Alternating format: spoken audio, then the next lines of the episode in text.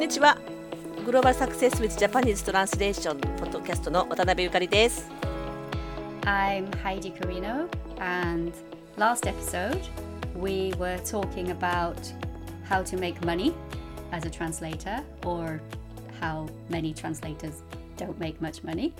Uh, so today we are going to talk about how to work out how much to charge. It's something that I hate doing. I, it's the worst part of my job. I hate thinking about money and deciding how much a job should be uh, charged. Um, mm.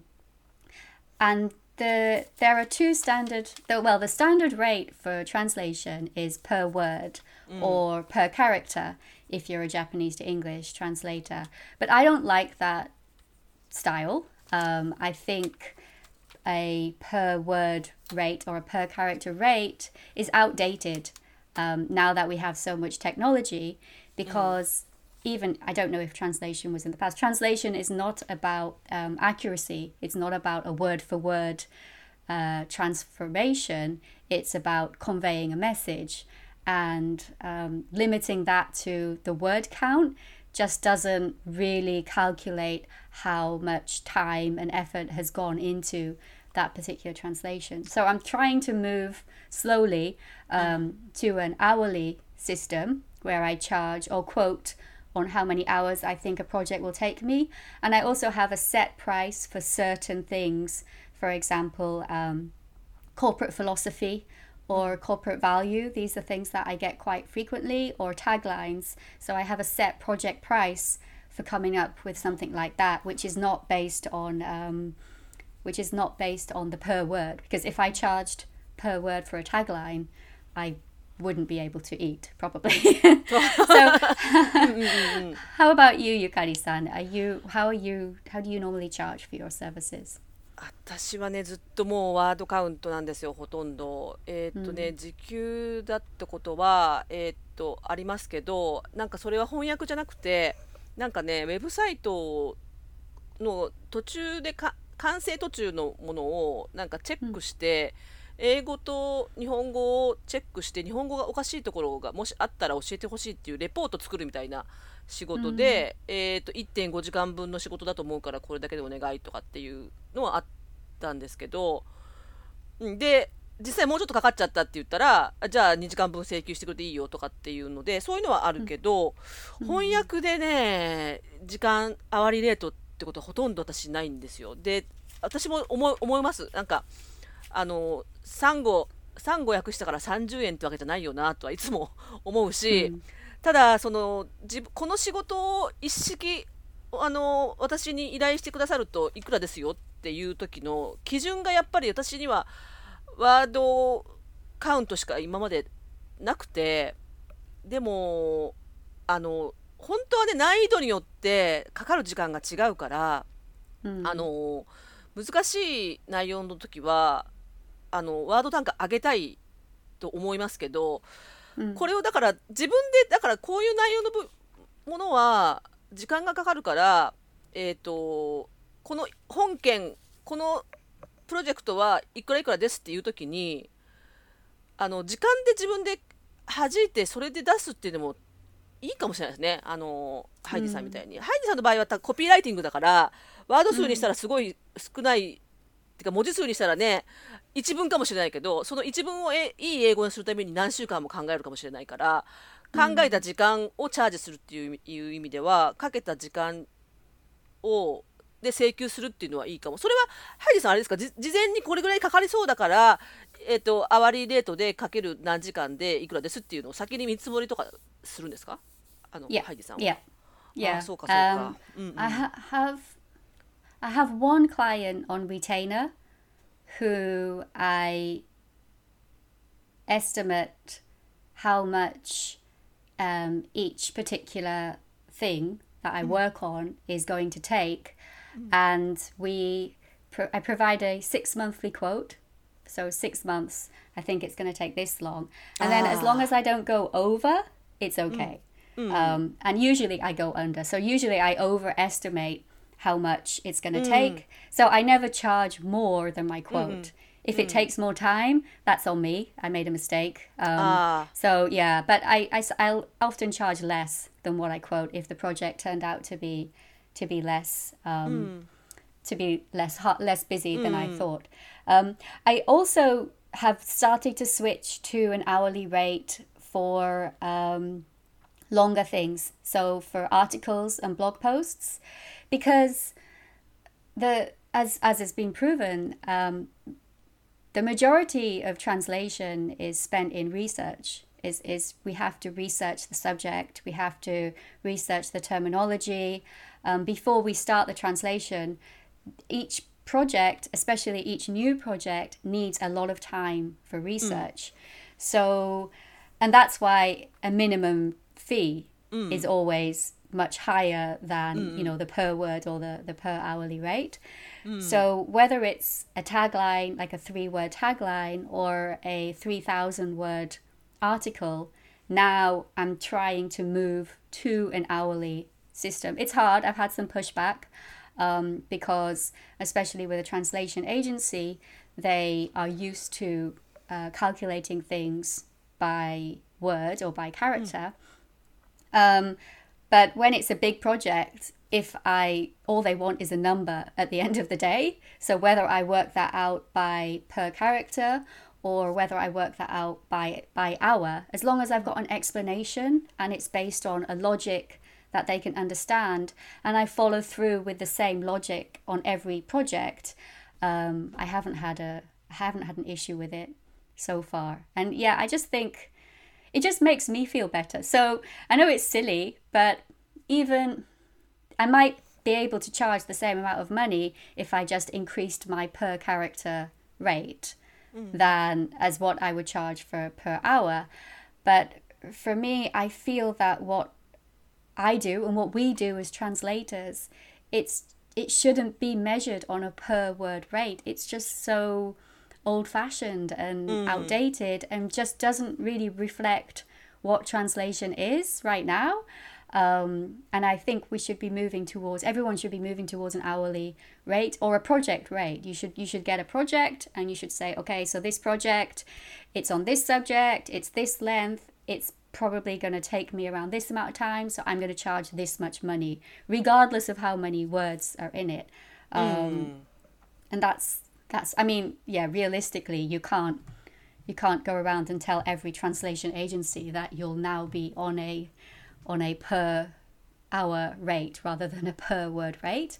But with new clients and with direct clients, that's something that I would really recommend you you to do. Yeah. そうだねあの なんていうかエージェント通してるとなかなかそこまであの実情に合わせて考慮してくれて請求方法を変えてくれるっていうのもなかなか要求しづらいけど自分で直接お客さんとやるんだったらあの自分の仕事の負荷は自分で分かってるからそれに従ってあの見積もり出すっていうのは可能ですもんね自分でやればね。Mm. だから、あのいや私今話聞きながら思ったのは私あの実は料金表を出してるんですよワード単価で自分のウェブサイトに。で、料金表はワード単価で出してるんだけど一般ビジネス文書と契約書と単価は分けてるんですよ。で、難しいからなんだけど当然それは。もしかするとお客さんはなぜそっちが高くしてるのか分かんないかもなと思った今。あのないんで高いかそう。なんで高いのかっていうと時間かかるからだから。だからそれを、だから例えばアワリーレートは同じにしてうん。時間私私を1時間使うといくらなんですよっていう方がわ分かるかもしれないね。あの弁護士さんと同じでしょ。弁護士さんも1時間いくらね拘束した時間に対して1時で例えば、えっと、私が1時間私が1時間働くといくらですっていうのを同じだとしても、えっと、契約書だったら1時間で何ワードぐらいだと。で、えっと、一般ビジネス文書と何ワードぐらいだってするとえっとアワリーレートは同じだけど1時間で処理できるな量が契約書の方が難易度が高い分少ないですよ。まあそれはつまり、あのワード単価が高いですよっていう意味なんだけどうん。意外とそれを説明しないと分かんないかもね。私はわわか.勝手に分か,、うん、分かるだろうと思ってたけど分かんないかもしれない、それうん。When I was I was my partner helps me a lot with um, with quoting, and he, he was in finance, and he has more of a, a business mindset than me.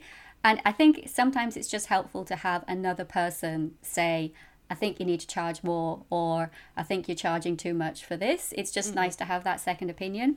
Anyway, I also used to charge when I was working on a per word, I had a different rate for different types of um, uh, documents, and I had a different hourly rate for proofreading and for uh, transcreation. And then my partner said, "Why? Why are these all different? Like your time costs the same amount of money. So whether you're doing proofreading or you're doing copywriting, it's still an hour of your time." And then he couldn't understand why all of these documents were charged at different rates either. And then I explained, well, these are more difficult, so they take more time. And then, yeah, we came to the same conclusion. Um, and the advantage of using hours for me is that if I have like a small tag, for example, if I have a tagline, it costs a lot of money. A tagline costs a lot of money, but it's just like three or five words. So if on my invoice, in my invoice, I say this amount of money, and then I just have like one line. So あのタグライン英文制作。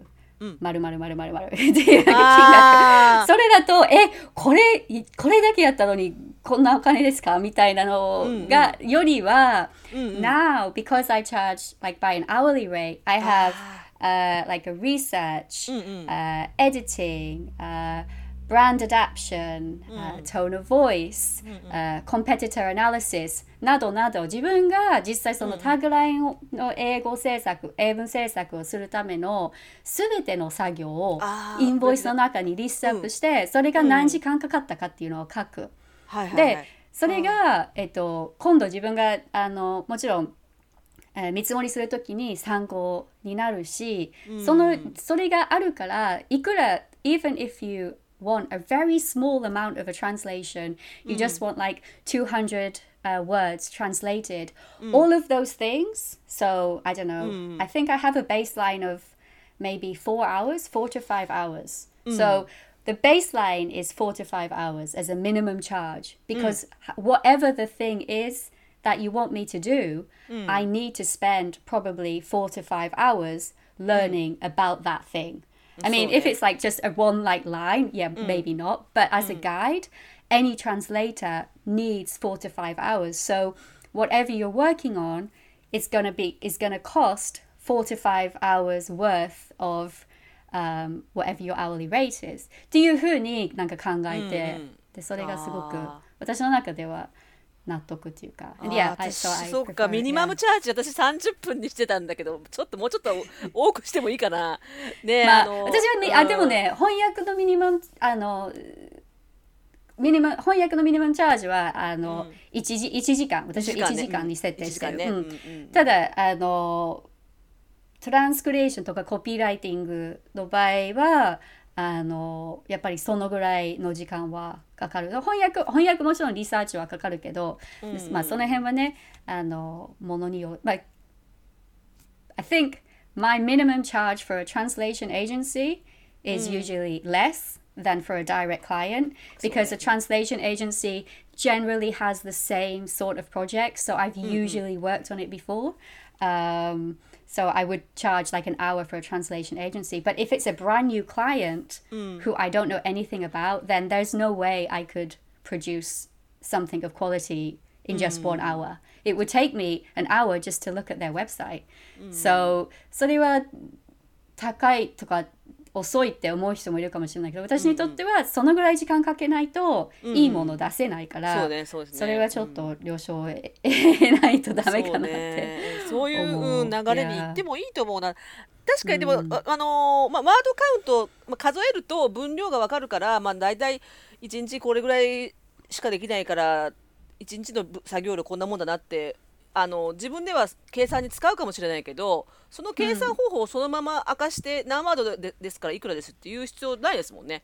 あの基準がいるだけでね。だから難易度と、難易度かけるは分量でかかる時間がわかるからそれに私はこのあの仕事に4日かかりますって。であの全部で7時間かける 4, 4日分で28時間かかりますって、で、うんうん。あの時間あたりの私のレートはこれだけだから全部で今回あのいくらいくらになりますって言ってでその内訳としてはこういう作業をしてますっていうのもいいかもしれないですね。あのうん。みみんな多分ねあの知らないですしその訳文を書く時間しかイメージしてないと思うんですよ。あの中、うん。あの発注する人は。調べ物をしたりとかあのいろんなことを調査したりあの裏取りしたりとかそういう時間は多分ね考慮に入ってなくて最後うん調べ終わって訳文を書く時間しか多分あの計算に入ってないと思うけどいろいろねあの、うん。翻訳作業には調査と読解と理解っていうところもあって訳文書くところは最後の段階だからね、うん。そういうのが全部もっとわかわかるようにあの書く yeah, and the reason the reason why I think this is really important is because technology is advancing. So mm-hmm. translators, we do use AI. Uh, mm-hmm. Some translators use machine technol uh, machine translation. Mm-hmm. Um, we use CAT tools. So we're not really charging so much for the translation. The actual translation is not as important as the value we as human translators bring. And that's from all of that knowledge that we have. Mm. So that's from the research that we do, the um, bunsho noryoku, um, the cultural expertise that we have, understanding the two cultures, the subject matter expertise that we have. So charging by an hour means that we can work efficiently but we can also work to quality. Mm. Um, even if we use, you know, if we use like certain tools that, and even if the tools advance, mm. you still you still need that like human translator there with their expertise to do it. And that's why i think again that this tanka this word tanka mm. is is not it's not good for translators. It's not good for human translators because it really diminishes our value. It mm-hmm. it diminishes our value to just. Uh, uh, henkan kino, which is not mm. what we do. Um, we don't, yeah, I mean, that's not where our expertise lies. Mm-hmm. Um, and I think that's why. So you, you mentioned, Yukari san, that you have um, your word tanka on your website, which I think is, mm. is really good. I think clients really like that. Mm. Um, but what I've seen some of my colleagues in Europe do, which I also like and I keep meaning to do, is instead of using like word tanka, they give an example. So 契約一つだったらこの金額から。うんうん mm, mm. or mm-hmm. website 一つだったらこの金額から。Mm-hmm. And then you can work that out by word tanka or like your hourly rate. I mean, obviously either is fine. And then within that, you can say, you know, what kind of sagyo that would include. And within that mm. sagyo translation is just one of the elements. And now p- people might not like it if I say this, but now more and more the translation aspect, so the actual literal changing of words from one language to another, is probably not as big a part of what we do as the other aspects right? We and, and that's a good thing because we can spend more time on finding out about the subject. We can create a translation which is even better quality and even you know more uh, effective and uh, does what it's supposed to do. And that's not just for marketing that's for any any any topic at all. Um, and that's why i think this hourly structure is better because it helps you convey what it is that you do as a human translator what it is that you bring to the process そうだねあのそうですよねあのそう文字を変えてるところその変換文字を文字文字から文字に変えるところ自体は全体から言うとそんなにあの大きくないって言ったらちょっと語弊があるかもしれないけどそうなんですよだからその変えたけど、えー、とじゃあその例えば A 日でに日本語にしたけどこの日本語はこの場面に本当に適切なのかこの,、うん。この業界ではこの言葉でいいのかっていうことを調べる作業とか、うんあのこの内容を伝えるためにこの直訳でいいのかもうちょっと意訳した方がいいのかっていう判断とかあのどういう言葉の方がこの今回の読み手に受けるのかとかそういう判断とか、えっと業界のそのなんていうかな慣習に合わせるとかそういう判断まで全部含めたものが翻訳作業であって、まあ、スタイルガイドに合わせるとか、お客さんの好みに合わせるとか、えー、と社内の用語に合わせるとかっていろんなカスタマイズして、えー、と最終的にもあのほとんど直さなくてもそのまま使ってもらえるものを最終形のあのターゲットとして、えー、と作ろうとしてるわけだから、えーと、うん、たただね変えればいいんだったら、まあ、別にあのお客さんが自分で DeepL に入れれば済む話だから。そうじゃ、exactly. そそ,、うん、それだけじゃなくていろいろ他にも、うん、ちゃんと調べて裏は取れてますよってこの正しい表現でこれで合ってるんですよ。これが一番ベストですよっていうところまで調べてやってるっていうことを分かってもらう意味でも、うん、請求の方法があのワード単価じゃないっていうのはすごくいい私もいい,、いいなと思えてきましたあのちょっと。Yeah. And I mean, and that's and that's why I mean I'm going to wrap up soon, but that's why things like um, post editing. So when you get a machine translation and you have to post a, a, translator has to edit that. That's why that is not any quicker because all the machine has done is done the very basic task of changing the language from one language to another but that's not that's not the main the heavy lifting should i say of mm. the translation process. That's the, that's in a way the easy bit to do that. So there's no reason why post editing should be any easier or any quicker or any cheaper than regular translation. I mean it's it's it's you haven't really made any dent in the workflow because you still have to do that research, you still have to do the rewrite, you still have to make sure that it flows well, that it's on topic, it's on brand. So, yeah, I feel that if we all change to an hourly or project based rating, maybe it would help to communicate a little bit more what it is that we're actually doing, that we're actually bringing